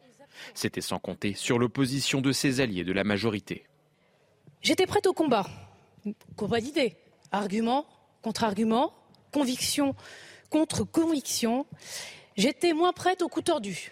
Quel gâchis. Nous travaillons pour ceux qui se lèvent, pour aller nous protéger, nous instruire, nous enseigner. Et nous leur devons. Pour cette représentante de la police, ce retrait est une occasion ratée de protéger les membres de sa profession. Qu'est-ce que je vais dire à mes collègues demain lorsque blessés, mutilés, les auteurs des infractions dont ils sont victimes sont libérés et sortent du tribunal en sifflant Je n'aurai plus rien à leur dire. Les peines planchées, Éric Dupont-Moretti n'y est pas favorable. Elles n'ont jamais permis de réprimer la délinquance ni de lutter contre la récidive. Le passé en témoigne. Nous disposons déjà des résultats d'une expérimentation grandeur nature menée sous le quinquennat du président Sarkozy. Les peines planchées n'ont pas entraîné un recours plus important aux peines d'emprisonnement en matière délictuelle. Sans surprise, la NUPES s'est également opposée au retour des peines planchées. Stanislas Godon, délégué général Alliance Police Nationale. Euh, un gâchis pour vous? Un rendez-vous manqué? Un gâchis et un très mauvais message vis-à-vis -vis des agents publics et en l'occurrence euh, des policiers, enfin ceux qui risquent leur vie au quotidien. Euh, d'abord, rappeler une chose. Les peines planchées, on n'arrête pas de nous faire des constats. Bon, les peines planchées, en fait, elles n'ont pas été utilisées. Mm. C'est ça le premier constat. Mm. C'est pas qu'elles n'ont pas montré leur efficacité, elles n'ont pas été utilisées. Pourquoi Parce qu'en fait, dans la loi, vous êtes obligé de laisser une partie dérogatoire aux juges, mm. parce que sinon, c'est anticonstitutionnel. Donc, qu'est-ce qu'ils ont fait, les juges? Ben, Ils les ont jamais appliqués. Affaire réglée. Là, la peine, les peines minimales qui étaient proposées, euh, notamment dans cette euh, proposition de loi, euh, c'était exactement la même chose. Il y avait aussi cette partie dérogatoire qui était possible. Donc, il n'y avait pas de problème d'anticonstitutionnalité. Ensuite, l'histoire des quantums de peine. Alors là, euh, c'est, je vais, je vais vous annoncer un petit chiffre quand même. Euh, aujourd'hui, les euh, peines, les quantums moyens pour des peines encourues à 5 ans, c'est 5 mois. Quand vous êtes inférieur à un an, c'est sûr vous êtes en peine alternative. Donc comme ça c'est réglé, il n'y a jamais de prison ferme en fait euh, qui est exécutée. Je parle d'exécuter, je ne parle pas de prononcer. Donc tous ces chiffres notamment de la justice, ils montrent quoi? C'est qu'aujourd'hui, et notamment dans le dernier observatoire de la réponse pénale que nous avons obtenu sur le ministère de l'Intérieur, lorsque vous agressez un policier, vous avez une chance sur dix d'aller en prison. Une chance sur dix. Eh ben, si vous trouvez que ce message il est bon pour la société, moi je trouve que ce euh, c'est pas du tout le cas. Alors, Et... pourquoi selon vous euh, des député Renaissance comme euh, Mathieu Lefebvre euh, s'oppose à, cette, euh, à cette loi Parce que globalement, il y a un manque de courage. Qu'est-ce que vous voudriez lui dire Il est face à vous. Parce qu'il y a un manque de courage politique pour la politique pénale. Parce que si le garde des Sceaux a répété maintes et maintes fois que c'est pas lui qui prononçait, euh, les peines d'emprisonnement, d'accord. Mais par contre, c'est lui qui conduit la politique pénale. Ça veut dire que la chaîne pénale, ça part notamment des réquisitions des procureurs et des magistrats du siège. Parce que nous, on travaille très bien avec, euh, le la partie judiciaire sur des enquêtes. Mais par contre, au niveau du siège, eh ben, qu'est-ce qu'on fait aujourd'hui? On fait de la gestion de la population carcérale. Évidemment, on est en manque de places de prison. Vous parliez de construction de places de prison. Vous savez combien il en manque? Il en manque 40 000 pour être au même niveau que le Royaume-Uni. Donc c'est pas avec les 15 000 qu'on va résoudre le problème à la fois déjà ça, monsieur des peines, non mais, enfin, 15 au lieu de 40 000. Non mais d'accord. Premier élément, vous ne pouvez pas faire à la fois l'ajustement sur la détention provisoire et sur les peines de condamnation. Vous êtes en variable d'ajustement. Si vous n'avez pas de place en prison, vous pouvez pas faire de condamnation de prison ferme. Dès que vous avez un peu de place, vous faites un peu de détention provisoire. Ce sont des vases communicants. Et ce qui fait qu'en fait, vous avez une difficulté à la fois de mettre en détention provisoire et de prononcer des peines d'emprisonnement. Deuxième élément, on parle de la radicalisation en prison. Si vous n'avez pas d'espace dans le milieu carcéral, forcément, vous avez des incubateurs à radicalisation qui sont en train. Donc, je dirais que là, l'urgence, c'est vraiment la construction de ces places de prison et une politique pénale de fermeté qu'on agresse un policier, un pompier, parce que aussi ils en prennent plein la figure, les enseignants, le monde hospitalier, 24 000 agressions verbales et physiques dans le monde hospitalier. Je crois qu'il faut mettre un coup d'arrêt une bonne fois pour toutes et de dire que quand on touche à un agent public, quel qu'il soit, eh ben derrière, ce sont des peines extrêmement fermes et qui soient exécutées. Parce qu'il y aurait beaucoup à dire. Aujourd'hui, on est à peu près à 110 000 peines non exécutées en France. Je crois que ça aussi, ce chiffre, euh, voilà. Et dernier élément, Aujourd'hui, moins d'un Français sur deux fait confiance en la justice, monsieur. Je crois que ce divorce-là avec la population, alors avant qu'on nous sorte euh, euh, sous toutes les formes l'histoire de rapport police-population, je crois qu'il y a d'abord un rapport justice-population qu'il va falloir résoudre, parce que sinon, vous savez ce qui se passe là aujourd'hui, c'est que de plus en plus on entend cette petite musique avec des personnes qui veulent se faire justice eux-mêmes. Mm.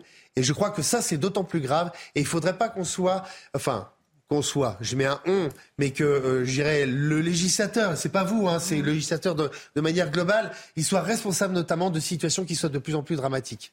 Mais je, si je peux me permettre, euh, Monsieur Godon, vous reconnaissez avec moi que ce texte n'aurait pas permis de prononcer des peines supérieures à ce qu'elles sont aujourd'hui. La question, c'est comment on exécute des peines, parce que si, mais on n'est pas dans l'histoire de, de, du plus ou du moins. Oui, oui, mais moi, je, mais moi, je veux dire, je, suis dans le plus. Je suis d'accord avec vous. Je pense qu'on doit beaucoup plus criminaliser et qu'on doit beaucoup plus exécuter des peines. Mais pour ça, il faut construire des places de prison. Et j'observe que dans l'échiquier politique, ce sont les mêmes qui nous enjoignent à avoir des peines planchées, qui refusent d'avoir des prisons chez eux quand ils sont des Donc la véritable question, c'est si euh, la majorité a refusé ce texte, si le gouvernement n'en veut pas, c'est parce qu'il n'y a pas assez de places de prison. En fait. Parce qu'on doit aller plus loin et parce que ce texte, surtout, n'aurait pas permis de prononcer des sanctions plus importantes qu'elles ne le sont aujourd'hui. C'est ça la vérité. C'était un message, monsieur. Oui, un message. Mais vous parlez. Non, mais moi, moi, je suis pragmatique. pas tout ça. Non, mais vous vous rendez compte, le message, si c'est ça, c'est-à-dire qu'on ne prononce pas, enfin, on, on, concernant cette, euh, ce projet de peine plancher, vous avez dit non parce qu'il n'y a pas assez de place de prison Non, c'est pas ça. Vous vous rendez compte On m'a dit non, madame, parce que, ça n'aurait pas conduit à, prononcer des peines supplémentaires. Je vais être honnête avec vous, on est dans un monde de fous, quoi. En fait. Ah bah oui, on est dans un monde de fous. Attendez, on hérite de 30, moi, je, ans moi, de je pense que la violence et l'agression contre nos enseignants, contre nos policiers, contre ceux qui nous soignent, contre ceux ah, qui nous sauvent la vie, c'est même pas le, la, la récidive. C'est-à-dire que dès le premier acte de délinquant, on tombe sur l'agresseur. Vous vous rendez compte le message qu'on donne là aujourd'hui aux, aux, agresseurs, aux violents? C'est terrible. Madame, vous ne pouvez pas me prendre en défaut là-dessus. La moindre agression contre un policier, un enseignant, c'est inacceptable. Oui, mais avec ce message-là, c'est un message dévastateur. On peut, voter, on peut, aussi voter quelque chose qui soit inefficace et dire aux Français, regardez, on est content, on a voté une loi qui est inefficace, il n'y aura pas une peine supplémentaire. Moi, je préfère des peines qui soient efficaces et je préfère que les condamnés exécutent véritablement leur peine. Vous parlez des places de prison. Excusez-moi de le dire, mais aucun président de la République comme Emmanuel Macron n'a fait autant en matière de construction de places de prison. On en construit 15 000 en deux ans. C'est pas assez, vous avez raison. Il faut aller plus on loin. Verra si elles sont pas construites, puisque ce qui était la promesse d'Emmanuel Macron en 2017 lorsqu'il a été élu, euh, je reprends le programme d'Emmanuel Macron, c'était de construire 15 000 places de prison d'ici 2022. Euh, Combien de places de prison ont été construites jusqu'à 2022, un peu plus de 2000. Oui. Donc effectivement, c'est la même promesse qu'en 2017. Et, mais espérons, et espérons que cette promesse soit tenue. À minima, Mathieu Lefebvre, vous auriez pu envoyer un message positif aux syndicats de police et aux autres agents publics, ça, pas, applicable ou pas. À, à minima, vous auriez fait un message de soutien et de fermeté. Il y a l'amour et les preuves d'amour. Moi, je crois que ce gouvernement et cette majorité n'ont pas à rougir de toutes les preuves d'amour qui sont formulées à l'endroit de nos forces de l'ordre. Par exemple, regardez toutes les remises de peine automatiques pour des atteintes aux personnes dépositaires de l'autorité publique. Hop, c'est nous qui, qui avons mis un terme les incriminations spécifiques pour les forces de sécurité intérieure, c'est nous qui les avons appliquées. Parce que nous serons toujours de votre côté. Il n'y a pas à ah bah, discuter. le baiser, il est empoisonné. Non, attendez, hein. mais peut-être empoisonné si vous voulez. On peut toujours faire mieux. Mais moi, je, suis venu vous dire, madame, en pensant que la réponse pénale, euh, elle n'était pas assez forte et qu'il fallait aller plus loin. En revanche, je ne préfère pas, en tant que législateur, voter des instruments qui ne serviraient à rien. Stanislas Godon, sur les remises de peine, vous n'aviez pas l'air d'accord Oui, juste euh, un rappel parce qu'en fait, euh, c'est passé, tout le monde est passé au travers. Mais l'histoire des remises de peine, vous avez effectivement supprimé les remises de peine automatiques. Sauf que les remises de peine qui avant étaient de 3 plus 3, ça faisait 6. Là maintenant, elles peuvent aller jusqu'à six mois sur les peines, euh, les réductions de peine pour bonne conduite. Donc en fait, au bout du bout, eh ben on est toujours à six mois en fait de réduction de peine qui sont possibles ah pour notamment les délinquants. Et ça, vous voyez, ça c'est quelque chose qui euh, est encore une fois un mauvais signal, mais qui est moins connu en fait du grand public. Mais moi, je, je, je redis, vous, vous, dites que cette loi n'aurait pas permis euh, de faire exécuter des peines de prison, mais alors ça veut dire que les magistrats sont des irresponsables, c'est ce que vous êtes en train de dire. Je dis qu'il n'y aurait pas eu des prononcés supérieurs. Il n'y aurait pas eu de prononcés supérieurs. On donne aux magistrats un outil législatif et ils vont pas l'utiliser. Ah, bah alors là, euh, ça c'est. En plus, je, juste un rappel, c'est que les peines, notamment euh, lorsqu'on commet des violences à l'encontre des policiers, je parle pas des, des, des assassinats ou euh, des tentatives d'homicide volontaire, mais jusqu'à 10 ans. Je dirais, entre un an et 10 ans, je pense que la variable d'ajustement du magistrat, elle est quand même extrêmement large. Bien sûr. Hein donc, c'est pour ça que je comprends pas pourquoi il y a ce dogme de dire euh, non, non, euh, la prison c'est l'exception, euh, c'est l'école du crime. Ah on a entendu des commentaires. Moi, je vous ai, pas dit ça, Monsieur Godon. Aujourd'hui, aujourd'hui, moi, je vous le dis, hein, les policiers, ils ont fait, à faire face à notamment des mineurs, parce que ça aussi, la justice pénale des mineurs, il y aurait beaucoup à dire, avec l'excuse de minorité, hein, parce qu'aujourd'hui, les mineurs de 16 ans, euh, ils font des choses qui sont passibles notamment des assises. Euh, ça, faut pas l'oublier non plus. Et nous, quand on les interpelle et qu'on les retrouve 48 euh, heures dehors et qu'ils sont en train de nous narguer et de dire euh, bah on va on va vous la mettre euh, exactement de la même manière, pardon de ce langage-là, mais je suis obligé parce que c'est comme ça qu'ils s'expriment. Et vous pensez quoi La démotivation notamment des policiers pour aller à l'encontre? Parce que eux ils risquent leur peau et surtout Lorsqu'il y a, euh, j'irais, riposte avec l'usage de la force, vous savez ce qui se passe. Hein Quand vous avez des vidéos, ça, c'est publié dans les réseaux sociaux, c'est des centaines de milliers de vues. et tout de suite, on montre du doigt à les policiers, ils font l'usage de la force et tout, mais on n'a pas montré tout ce qui s'est passé avant. Et ça aussi, ça fait une différence, notamment de traitement de l'information, euh, qui est euh, absolument dévastatrice. Benjamin Morel. Oui, c'est vrai, mais on est toujours en fait face au même problème. C'est-à-dire, alors, est-ce que la majorité aurait dû la voter? Oui, c'est-à-dire que ça aurait envoyé un signal, et puis de l'autre côté, ça aurait évité de marginaliser Horizon, ce qui, au vu de la gestion actuelle de la majorité, aurait pas été une mauvaise chose pour le gouvernement. Mais ensuite, je rejoins Monsieur le député, cette proposition de loi, elle est inutile. Les peines planchées, soit vous les rendez réellement contraignantes, elles peuvent être utiles, mais elles sont inconstitutionnelles.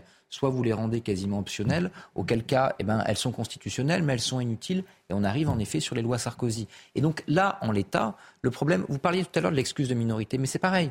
L'objectif, en réalité, qu'est-ce qu'on fait depuis une vingtaine d'années? Chaque fois qu'on veut montrer qu'on va bonder les muscles, eh ben, on augmente le seuil de la peine.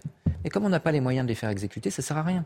Et donc, ce faisant, on a une échelle des peines qui n'a cessé de monter, mais on a un taux d'incarcération qui, ne peut pas monter parce qu'on n'a pas de place de prison. Et donc, aujourd'hui, le vrai problème, c'est infractions que vous visez, elles sont déjà criminalisées. Le problème, c'est d'arriver à faire exécuter les peines. Si jamais vous avez un juge qui n'a pas de place de prison à disponibilité, vous pouvez lui dire, eh ben, écoutez, normalement, ce serait minimum un an. La réalité, c'est que s'il n'a pas de place de prison, il n'a pas de place de prison. Oh, le vrai débat qu'on devrait avoir, c'est en effet celui des 2000 places de prison plutôt que, plutôt que les 15 000. Et là, en effet, il y a un vrai, vrai problème et Emmanuel Macron n'est pas le premier qui fait le coup. Si on arrive à régler ce problème-là, eh bien, beaucoup de problèmes seraient réglés et on ne serait pas à créer des plaines planchées qui n'ont qu'une utilité. Donc c'est open bar pour les délinquants. moi, je, dirais, il y, a deux éléments parce que vous parliez de en matière criminelle. Voilà, en, matière criminelle, je dirais que le circuit, euh, il fonctionne à peu près sur ses deux jambes.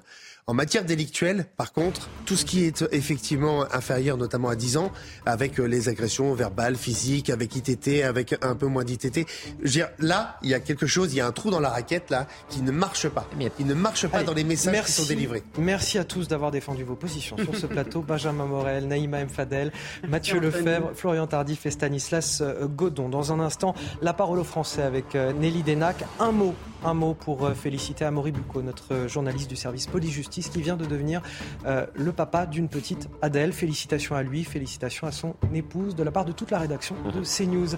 Restez avec nous, l'info continue.